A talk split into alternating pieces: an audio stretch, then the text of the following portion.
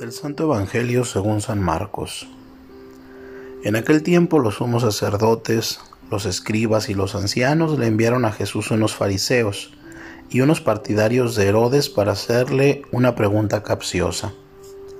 Se acercaron pues a él y le dijeron, Maestro, sabemos que eres sincero y que no te importa lo que diga la gente, porque no tratas de adular a los hombres, sino que enseñas con toda verdad el camino de Dios. ¿Está permitido o no pagarle el tributo al César? ¿Se lo damos o no se lo damos? Jesús, notando su hipocresía, les dijo, ¿por qué me ponen una trampa? Tráiganme una moneda para que yo la vea.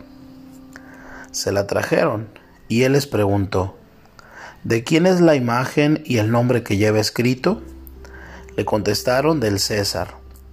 Entonces les respondió Jesús, Den al César lo que es del César y den a Dios lo que es de Dios.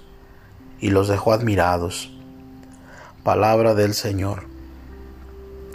El Evangelio de hoy trae otro tema sobre el cual, por cierto, ha corrido abundante tinta en estos últimos años. Cristo es confrontado con una pregunta capciosa entre todas.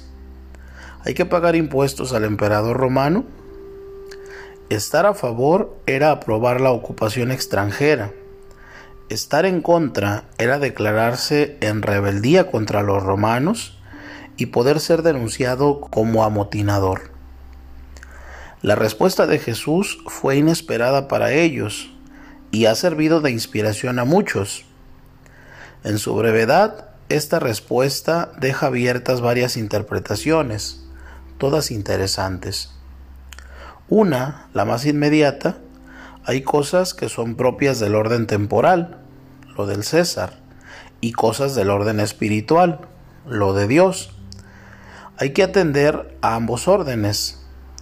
Esto implica las responsabilidades civiles no deben suplantar ni impedir ni ser suplantadas o impedidas por las responsabilidades que conlleva la fe un poco más allá y arribamos a la teoría de los dos reinos de Martín Lutero o a la separación estricta entre la Iglesia y el Estado.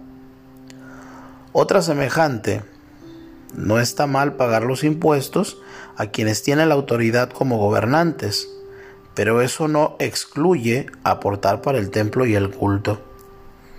Y una última, más sutil, Devuelvan al César lo que es del César y a Dios lo que es de Dios.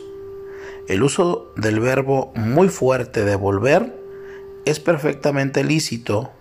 En este caso, el sentido sería, ustedes que reciben de los romanos tantas cosas, paguen primero por lo que reciben o no lo reciban. Y con tantas cosas que de Dios reciben, den en proporción a lo que Dios les da.